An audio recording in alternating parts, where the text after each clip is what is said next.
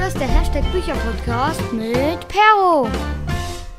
Hallo, liebe Lesenden, ich begrüße euch herzlich zu dieser neuen Folge. Irgendwie ist mein Start immer gleich. Ich begrüße euch herzlich zu dieser neuen Folge. Ich muss mir was Neues einfallen lassen. Aber der Spruch Hallo, liebe Lesenden bleibt natürlich in Anlehnung an Brisco Schneider, falls ihr euch noch an die Wochenshow erinnert.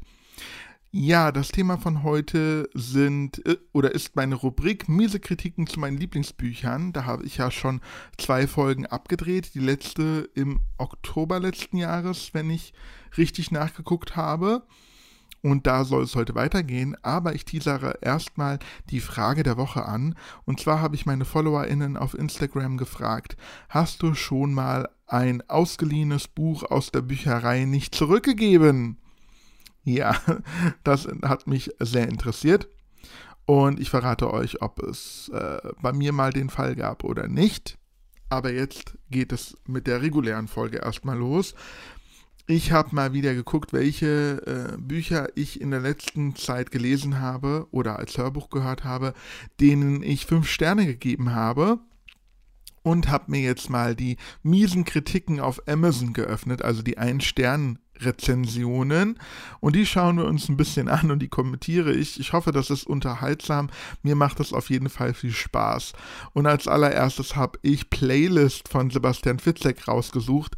Das ist ja nicht der neueste. Mittlerweile äh, liegt noch ein neueres Buch von ihm auf meinem Sub aber Playlist war sein äh, letzter großer Thriller, Bestseller, wurde zusammen mit einer CD veröffentlicht und ich fand es einfach großartig. Da geht es um ein entführtes Mädchen, das sich nur über eine Playlist quasi bemerkbar machen kann. Und äh, ja, jetzt wird sie gesucht und man versucht anhand der Playlist herauszufinden, also anhand der Lieder, wo sie sich aufhalten könnte. Mal sehen, was aber ähm, ja die Rezensenten dazu sagen, die nur einen Stern vergeben haben. Ich lese einfach mal vor. Grauenvoller Schwachsinn, schreibt ein Kunde. Da steht auch nur Kunde drüber. Ich wollte Fitzek noch eine Chance geben, aber das war definitiv mein letztes Buch von ihm. Dass mir sein Schreibstil nicht gefällt, ist die eine Sache. Die andere ist diese Story. An sich fand ich die Idee toll, die Umsetzung schlimm. Das Buch wirkt zudem wie eine Werbemaschine für Sänger etc. Ich kenne, ich kenne einige gute Bücher, die mit Songs untermalt sind, aber das hier ist haarsträubend. Ich habe keine Lust, noch ein Wort über den Autor zu verlieren, der sich mittlerweile wie Hans Dampf in allen Gassen aufführt. Warum führt er sich wie Hans Dampf in allen Gassen auf? Was soll das denn bedeuten?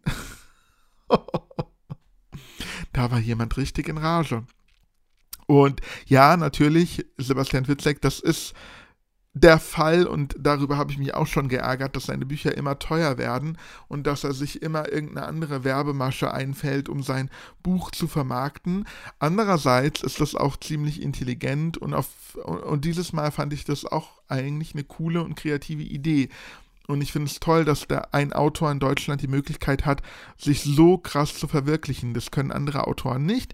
Da kommt natürlich auch Neid auf und natürlich ist das eine große Werbemaschinerie, aber niemand wird gezwungen, das Buch zu kaufen. Und auch dieser Leser hier nicht, der geschrieben hat, ich wollte Fitzek noch eine Chance geben. Aber das war definitiv mein letztes Buch. Und das lese ich immer wieder, dass Leute, die Sebastian Fitzek gar nicht mögen oder nicht mehr mögen, ähm, dann sagen, ja, okay, ich gebe ihm nochmal eine Chance, um sich dann wieder aufzuregen.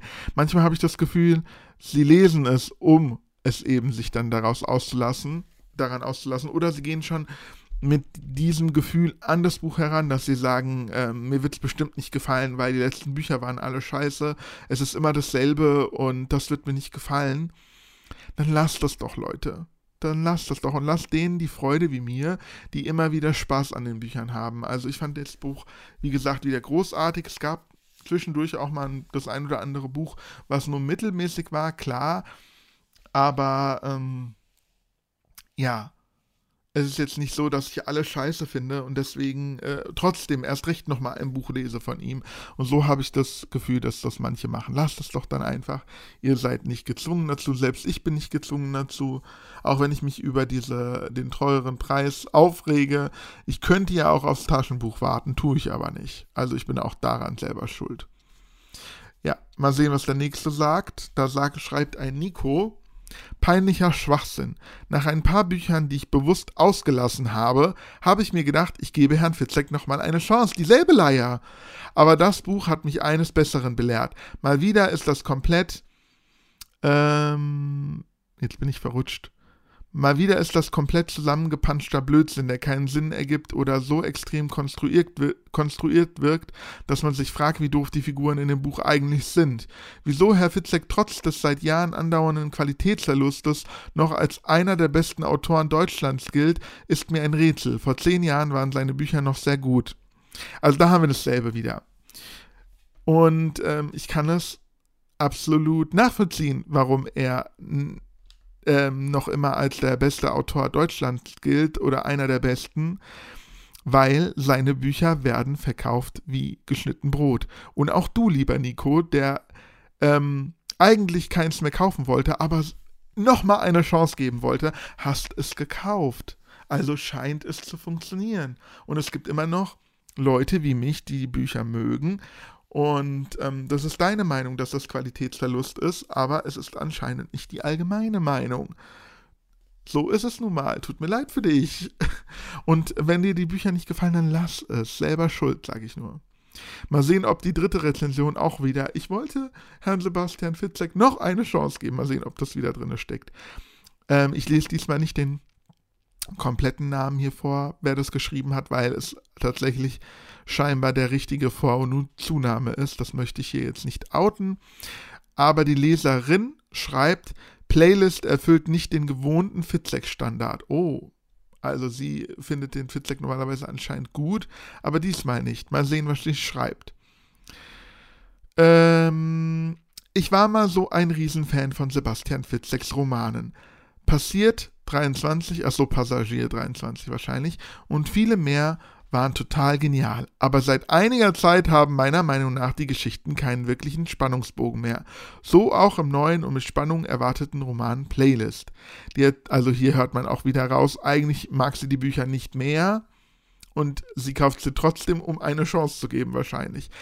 By the way, ich glaube, ähm, den Leuten, die, den, die Leute stören sich daran, dass die Art und Weise der Geschichten meistens gleich sind. Und das mag ich an Sebastian Fitzek. Die Kapitel sind kurz, jeder, jedes Kapitel endet mit einem Cliffhanger.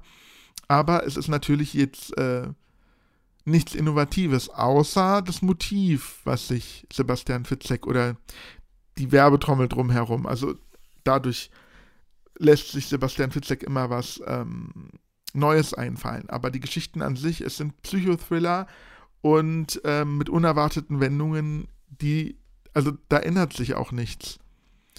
Und dann gibt es natürlich auch die anderen Bücher, die Sebastian Fitzek äh, schreibt, und dann stören sich die Leute daran, dass es nicht ein gewohnter Fitzek ist. Also man kann es auch den Leuten nicht recht machen. Ich lese mal weiter. Die Erzählung der eher unlogischen Geschichte ist durch Teilerzählungen aus unterschiedlichen Sichtweisen zerrissen. Immer wieder Effekthascherei, die mich nur noch nervte. Beispiel: Ein Hund wird aus auf Eisenbahnschienen geworfen und die Besitzerin versucht verzweifelt, ihn zu retten. Das Kapitel, äh, Kapitel endet damit, dass die Bahn einfährt und die Besitzerin ihren Hund zum letzten Mal schreien hört. Später taucht der Hund wieder auf, weil er nach seinem letzten Schreiben doch noch gerettet, äh, also schreien wahrscheinlich, doch noch gerettet werden konnte. Mich nervt, nicht, mich nervt so etwas, weil ich die Geschichte durch diese ständigen effektwollenden Falschinformationen erstens nicht mehr glaubhaft finde, Leute sind tot, aber auf einmal ein paar Kapitel weiter wird das mit klein, kleinen Erklärungen revidiert und sie leben doch wieder. Zweitens zerreißt es jedes Mal die inneren Bilder, die ich nur, die ich als Leser aufbaue und die sich eigentlich zuspitzen müssten, um einen Spannungsbogen zu erreichen. Kurz und knapp, vorerst keinen Fitzek-Roman mehr. PS, sorry, Herr Fitzek, ich ahne, dass Schreiben nicht am Fließband geht. Ach so, jetzt kritisiert sie noch am Ende, dass er so viele Romane äh, hintereinander schreibt.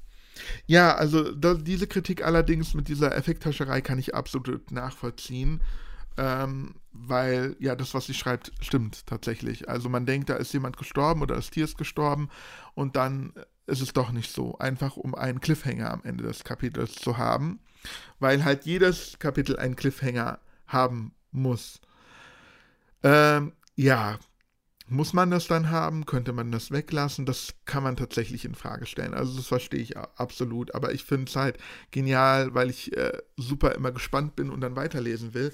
Und klar bin ich dann trotzdem enttäuscht, wenn es dann doch nicht so eingetroffen ist, wie man es sich erhofft hat. Mal gucken. Ich äh, mache mal die nächste Rezension von einer weiteren Leserin. Er baut weiter ab. Also da ist jemand, äh, da, da riechen wir den Braten doch schon wieder.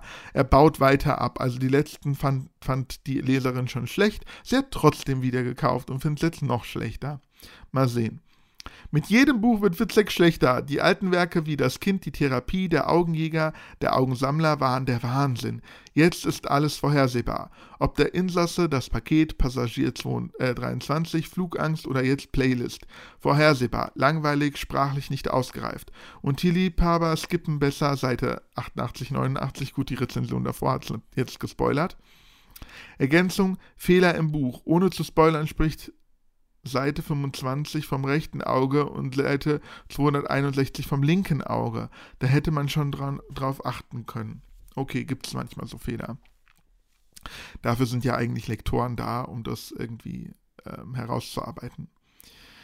Ähm, jetzt, es gibt, äh, ja, hier scheint was Interessantes zu sein. Politische Meinung von Ina. Punkt, äh, S. Punkt. Vorneweg, das Buch ist sehr spannend, hat eine zuweilen an den Haaren herbeigezogene Logik und will uns glauben machen, dass politische Meinungen in einem Roman gehören. Fitzeks abfällige Beschreibungen der Menschen, die gegen überzogene Corona-Maßnahmen sind, haben nichts in einem Buch verloren. Von dem angenommen wird, es enthielt lediglich Erdachtes. Dabei ist es irrelevant, welcher Meinung Fitzek ist oder ich bin oder alle anderen Leser. Punkt. okay. Ja, ist mir jetzt ehrlich gesagt gar nicht aufgefallen. Das war wohl jetzt, äh, jetzt nicht so eine große Sache in dem Buch, aber da hat sich eine Leserin getriggert gefühlt. Oh, die nächste Rezension. Nie wieder Fitzek. Früher habe ich gerne die Bücher dieses Autors gelesen. Das hier war mein letztes Buch von ihm. Weitere möchte ich noch nicht mal mehr geschenkt haben. Warum? Das Buch ist einfach nur langweilig. Psychothriller? Pff. Wenn das ein Thriller sein soll, Rundum Enttäuschung trifft es eher. Der rote Faden fehlt, die Spannung fehlt und ich habe mich nur durch dieses Buch gequält, weil ich es halt gekauft habe. Ärgerlich, dass man nicht null Sterne vergeben darf, denn ein Stern ist viel zu viel für dieses Geschreibsel. wie Leute sich einfach nur, wie die sauer halt sein können bei sowas. Ja, okay, das geht jetzt eigentlich so weiter. Ich habe jetzt schon zu lange über das eine Buch hier gesprochen. Die Enttäuschung des Jahres. Leider absolut enttäuschend. Nicht das, was ich spannend oder Thriller erwarte. Hm. Playlist Sebastian Fitzlake. Okay, das ist jetzt nur so. Ja. Okay, machen wir mal mit dem nächsten Buch weiter. Ich hätte eigentlich noch so viele, aber ja, wenn es so weitergeht, schaffe ich das nicht mehr. Okay, ich habe hier einen Klassiker rausgesucht, den ich jetzt erst gelesen hatte und den ich toll finde. Nicht ohne meine Tochter von Matob Mahmoudi. Ähm, es wurde, glaube ich, auch damals verfilmt. Es geht um eine Frau, die von ihrem Mann und, ähm, mitgenommen wird, mit, zusammen mit, ihrem, mit ihrer Tochter, nach Marokko, glaube ich. Oder Afghanistan? Marokko? Oh Gott, jetzt habe ich es total vergessen. Afghanistan war es, oder? Oder Marokko. Ich bin jetzt gerade, ich weiß es gerade gar nicht mehr. Auf jeden Fall äh, ins Ausland und äh, der Mann wollte sie nicht mehr weglassen. Also die durfte dann nicht mehr heimkehren und sie hat versucht, über äh, einige Monate oder sogar Jahre ihre Tochter zu schnappen und das Land zu verlassen. Äh, ein sehr berührender Roman, sehr krasser Roman auf jeden Fall, beziehungsweise es ist ja eine wahre Geschichte, eine Biografie. Jetzt bin ich mal gespannt, was die Leute ähm, sagen. Hier haben wir Jimmy, der schreibt sprachliches Niveau als Überschrift.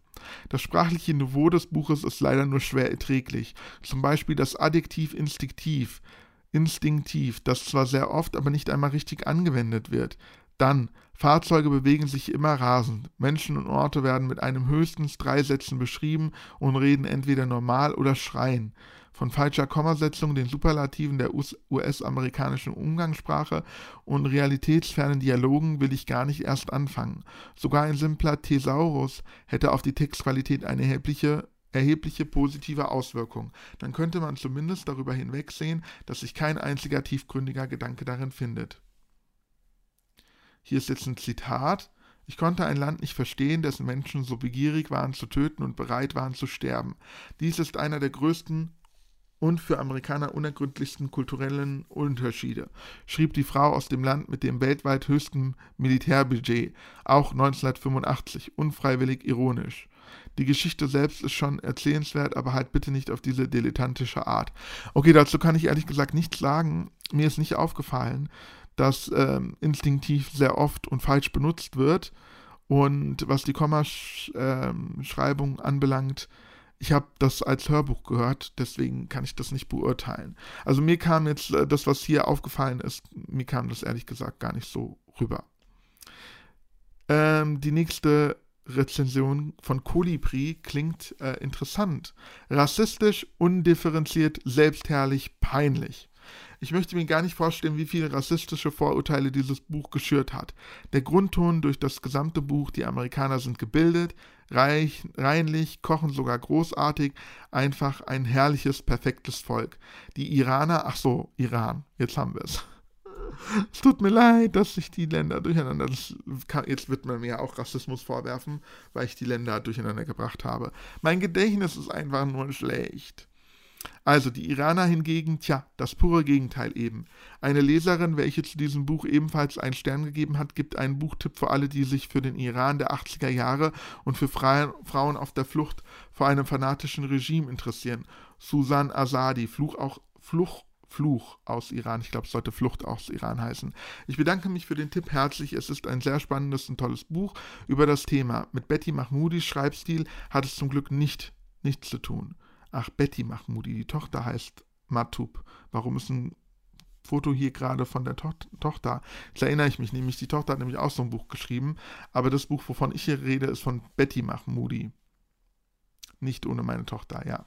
Da ist aber noch ein Foto unter den Rezensionen mit dem Buch der Tochter. Das habe ich jetzt irgendwie aus Versehen mir angeguckt. Naja, nochmal zu diesen rassistischen Vorwürfen. Ähm, die kann ich nicht beurteilen. Ähm, jetzt, wenn ich drüber nachdenke, könnte das schon, also es stimmt, sie äh, geht immer wieder darauf ein, wie unrein die Familie ihres Mannes ist und dass da überhaupt kein Wert auf Hygiene gelegt wird, dass quasi Viecher im Essen sind und einfach weitergegessen werden, dass die Häuser dreckig sind und man quasi den Dreck nur festtritt, ohne dass man sauber macht. Das sei da total gang und gäbe. Ähm, jetzt könnte das natürlich, also, wie soll ich sagen, wenn die Frau das wirklich so erlebt hat, und ich unterstelle ihr das jetzt einfach, dann kann sie auch so davon berichten. Es ist ja eine Biografie. Bei einem Roman wäre ich jetzt vorsichtig. Hier ist es eine Biografie, sie hat das so erlebt und ich bin nicht derjenige, der sie als Lügnerin bezichtigen möchte.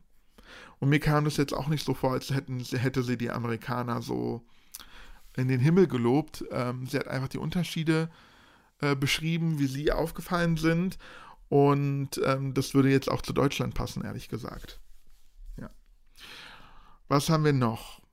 Nochmal sehr rassistisch und herabwertend, aber da ist keine Rezension dabei. Platte Klischees, schreibt hier Nord-Südlicht. Es ist zwar schon ein paar Jahre her, seit ich dieses Buch gelesen habe. Warum schreibst du dann jetzt eine Rezension? Aber ich erinnere mich noch sehr genau. Zum einen war es in aller Munde, zum anderen war es dermaßen platt und klischeehaft geschrieben. Mit Sicherheit gibt es bei allen Rassen hier auf der Welt Moralisten. Also, dass sie schon sagt, bei allen Rassen auf der Welt. Es gibt eigentlich gar keine Rassen. Wir sind keine Hunde, aber gut. Bei allen Rassen hier auf der Welt Moralisten, Besessene und Mitläufer, die sich tra traditionellen Vorgaben beugen. Möglich, dass sich die Geschichte so ähnlich zugetragen hat, möglich, dass Frau Mahmoudi mit ihrer Tochter tatsächlich bei Nacht und Nebel geflüchtet ist. Die Art und Weise allerdings, wie hier über die Araber und die Amerikaner geschrieben wird, treibt einen weiteren Keil der Vorurteile gegen die rückständigen Menschen islamischen Glaubens. Und ein Blick nach Amerika zeigt uns doch, dass gerade hier sehr viele Menschen unter menschenunwürdigen Verhältnissen leben müssen. Jo, also hier äh, kommt noch jemand, der meint, dass das rassistisch ist und dass das alles gar nicht so war. Es kann sein, ich kann es nicht beurteilen, wie gesagt. Also, ja. wenn ich jetzt hier die Rezensionen überblicke, also die nächste Überschrift ist rassistisches Machwerk, dann äh, nicht wahrheitskonforme Darstellung der politischen Situation, spannend und falsch, interessant, aber voller Vorurteile. Die nächste Rezension klischeehaft, abwertend, voll pauschaler Urteile. Ja, also das geht hier alles in dieselbe Richtung, dass hier Rassismus vorgeworfen wird und falsche Darstellung. Das kann ich, wie gesagt, nicht beurteilen. Also es bringt jetzt nichts, wenn ich weitere solche Rezensionen vorlese und kommentiere, weil ich habe ja jetzt schon meinen Kommentar dazu abgegeben. Deshalb äh, machen wir uns mal ähm, ans nächste Werk. Und dann nehme ich das neue Buch von Kurt Krömer tatsächlich mal vor. Ähm, du darfst nicht alles glauben, was du denkst. Da geht es darum, dass Kurt Krömer Depressionen hatte und Alkoholiker war und wie er da rausgefunden hat. Und ich fand das Buch sehr inspirierend und ähm, ja, sehr gut, interessant, spannend. Und mal sehen, was jetzt die Leute dazu sagen. Also ich fand es auch ähm, respektvoll, ehrlich gesagt. Mal sehen, wie die Leute, die nur eine, einen Stern vergeben haben, das hier bewerten. Übrigens, alle Bücher, die ich hier vorstelle, haben insgesamt aber gute Rezensionen. Also auch jetzt das hier hat 4,6 von 5 Sternen. So, der, die erste Person schreibt ganz kurz nur, grüner Tee trinken ist hilfreicher als sein Buch. Wow, okay. Das ist nicht begründet. Dann schreibt hier eine Leserin, enttäuscht. Ich bin ziemlich enttäuscht vom Buch. Wäre der Autor kein Promi, wäre das Buch nicht auf Platz 1. Lauter Beschreibung, wie es dem Autor ging, würde ich noch nicht einmal von einer schweren Depression ausgehen. Dann kriegt der Privatversicherte superschnell einen Termin beim Psychiater und in der Klinik und in acht Wochen ist er geheilt. So ist das bei den meisten Depressiven nicht. Was zur Heilung geführt hat, wird kaum beschrieben. Die Prahlerei, dass er allein vier Kinder großzieht, ist auch so eine Sache. Er erzählt vom Griechenlandurlaub mit der Kinderfrau, wo er bis Mittag schläft. Das ist ein Hohn gegenüber wirklich Alleinerziehenden. Ich kann das Buch nicht weiterempfehlen. Okay, das ist, ähm, ist mir jetzt nicht so übel aufgestoßen, muss ich sagen.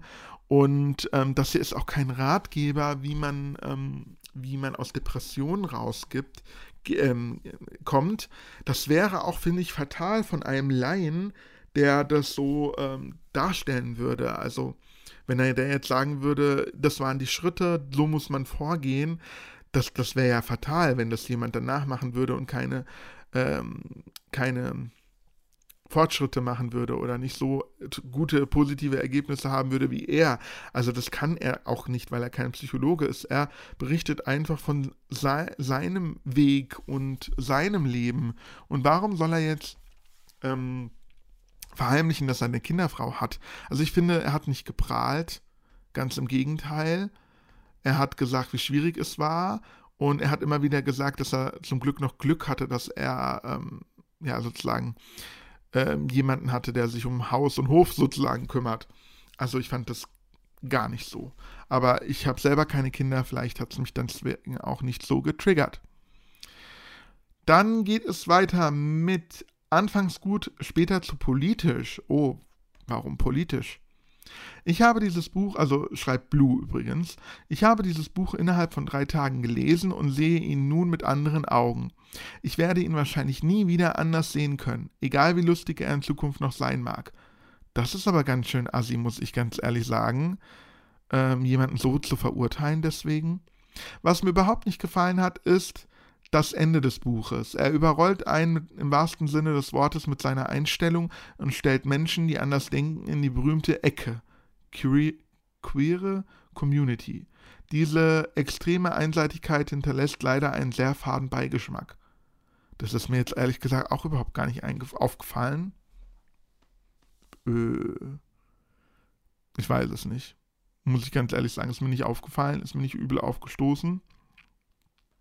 Ja. Und äh, ja, ich kann nichts sagen dazu. Also ist mir nix, nicht bewusst geworden. Müsste man vielleicht nochmal nachlesen, aber da war jetzt nichts, was irgendwie so anti war. Also nicht, dass ich wüsste auf jeden Fall. Hm. Aber jetzt jemanden, der von seinen Depressionen berichtet und seinem Alkoholismus, dann zu sagen, ich kann ihn nicht mehr mit den gleichen Augen ansehen, äh, was soll das? Also tut mir leid, würdest du lieber Amazon-Kunde Blue? Ähm, würdest du das auch jemandem vorwerfen, der die Grippe hatte? Du hattest die Grippe, ich kann dich nie wieder mit anderen Augen sehen. Oder Corona oder so? Also, sorry, geht gar nicht. Jetzt kommen wir zum Amazon-Kunden. Sprachlich schlecht und sehr enttäuschend. Ich hatte die Sendung mit Thorsten Sträter und auch darauf folgende Interviews mit Kurt Krömer gesehen und mir daraufhin das für 190 Seiten ziemlich teure Buch bestellt und mich darauf gefreut. Was für eine Enttäuschung. Es ist so schlecht geschrieben, dass es einem vorkommt, als hätte Kurt Krömer, als hätte Kurt Krömer es in zwei Tagen hingerotzt. Es hat null Tiefgang und springt zwischen den Befindlichkeiten des Autors recht konfus hin und her. Dazu kommt ein sehr privilegierter Blickpunkt nicht nur auf seine Behandlung, Privatpatient, schnelle Termine bei Therapeuten, Regeln werden seinem Lebensstil angepasst, sondern zunehmend auch auf sein Alleinerziehendsein. Es ist schön, wenn jedes Kind einen Geburtstagskuchen bekommt. Das ist für quasi jede Mutter kompletter Standard. Kurt Krömer erwähnt diese Kuchen so oft, dass man nie mehr Kuchen essen möchte. Okay, ist mir jetzt auch nicht aufgefallen. Auch der Urlaub, in dem die Mütter der Kinder deren Koffer packen und eine Vollzeit-Kinderfrau sich kümmert, ist von der normalen Lebenswelt alleinerziehender meilenweit entfernt. Zum Schluss möchte er einem noch seine politische Haltung aufs Auge drücken, die mit dem Thema einfach rein gar nichts zu tun hat. Zudem ist das Buch sprachlich extrem schwach. Für meine Kinder, sorry, aber so ist es auch geschrieben. Ein Stern für die Aufmerksamkeit auf das Thema. Der Rest kann getrost in die Tonne. Wirklich sehr enttäuschend. Wie viel die Leute sind, also das ist total unsachlich. Ähm, erstens mal anscheinend triggert das Buch Alleinerziehende. Das kann ich, wie gesagt, nicht beurteilen und deswegen hat es mich wahrscheinlich auch nicht getriggert. Aber es ist nicht die erste Rezension gewesen. Eigentlich ist es genau das gleiche, wie die Rezensentin vorher geschrieben hat. Und da kann man vielleicht sich auch überlegen, ob sich jemand da inspirieren lassen hat oder ob es dieselbe Person war. War es 13. und 14. April. Naja, auf jeden Fall ähm, politische Meinung habe ich jetzt wirklich nicht mehr im Kopf, was da an, angeblich gezeigt wird. Ja. Also ich wurde jetzt nicht persönlich da irgendwie angegriffen. Also ich hatte nicht das Gefühl, ja, keine Ahnung. Elisa schreibt, und wer denkt an die Kinder? Und Kinder groß, mit Großbuchstaben geschrieben. Der Stil ist unterirdisch, die Wortwahl stets vollkommen daneben. Also ich muss dazu erstmal nochmal hier erwähnen, ich habe es als Hörbuch gehört und da fand ich es völlig okay. Auch sich selbst als Promi, Promi auch wieder in Großbuchstaben, zu bezeichnen, finde ich grenzwertig. Ich hatte bis dahin noch nie etwas von ihm gehört. Ja, das ist aber. Es tut mir leid für dich, Elisa, aber Kurt Krömer ist schon eine Größe. Ähm, der hat schon viele eigene Shows gehabt ähm, ist schon ja seit vielen, vielen, vielen Jahren im deutschen Fernsehen. Aber du bist wahrscheinlich ein R oh, jetzt bin ich auch fies, aber du bist wahrscheinlich ein RTL 2 Kind und deswegen kennst du ihn nicht, weil er ist meistens in den öffentlich-rechtlichen zu sehen. Und zum Beispiel war er jetzt auch zuletzt bei LOL. Ähm, Last One, Last One Laughing, glaube ich heißt das. naja, ich lese weiter. Ähm, ich hatte bis dahin noch nie etwas von ihm gehört, was natürlich nicht wirklich etwas bedeutet. Ah, wenigstens Einsicht gezeigt. Sein Konterfei auf der Innenseite des Cover mit Einstecktuch und dem güldenen Ringlein im Mini-Format einfach nur peinlich. Und wer bitte denkt an die Kinder? Also erstens mal jetzt aufs Äußerliche zu gehen, ist für dich peinlich, liebe Elisa. Und wer bitte denkt an die Kinder? Ja, wa, wa, was denn? Woran denn? Das musst du schon näher erklären. Also das ist so, also da merkt man, da fühlte sich jemand wieder angegriffen, warum auch immer, und musste den Hate losgehen. So, sehen keine, so sieht keine konstruktive Kritik aus. Aber es können Menschen auch nicht mehr. Also die Leute kommentieren, weil es halt so anonym ist und geschrieben ist, rotzen die alles raus. Ich frage mich, ob die sowas auch jemandem persönlich sagen würden. Naja. Die nächste Rezension, eine Leserin, leider ziemlich oberflächlich. Ich habe mich sehr gefreut, als das Buch endlich im Handel war, doch es ist mir leider zu oberflächlich geschrieben. Der Sprachstil ist typisch promihaft und an vielen Stellen fehlt mir einfach die Tiefe. Ist es nun, ähm, ist es nun der krankhafte Lebensstil oder die Depression? Hm. Ich hatte das Buch an einem Tag durch, aber auch nur, weil ich nichts zu tun hatte. Leider kann ich es nicht empfehlen, wenn es um die Thematik Depression geht. Es hat eher etwas von, ich erzähle mal was aus meinem anstrengenden Leben. Naja, es ist eine Biografie. Also von daher.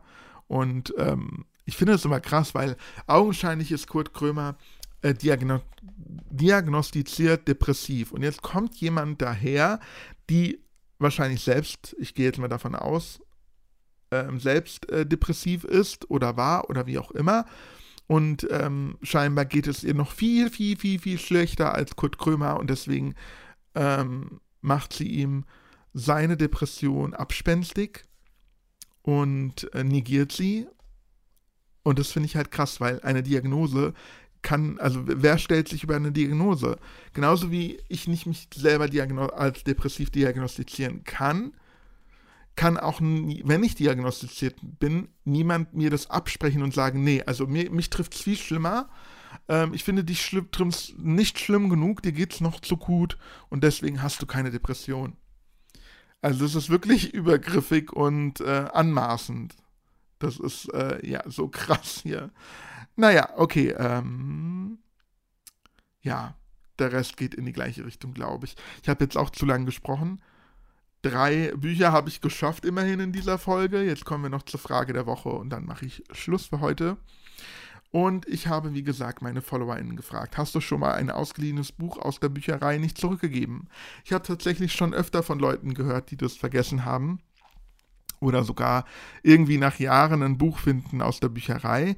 Ich hätte mich das niemals getraut. Da muss man doch so Strafgebühren zahlen. Ich frage mich, ähm, ob da die Bücherei dann nicht irgendwie hinterher ist, wenn es über Jahre geht zum Beispiel, oder ob sie irgendwann sagen, okay, wir haben jetzt schon hundertmal gemahnt, jetzt äh, es kommt anscheinend nicht zurück, können wir es jetzt auch sein lassen?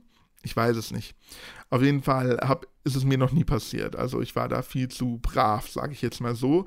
Und so war das auch mit 77% der Antworten, die mit Nein geantwortet haben. Aber 23% der Antworten lautete Ja. Und äh, haben, 23% haben anscheinend tatsächlich mal mindestens ein Buch nicht zurückgegeben.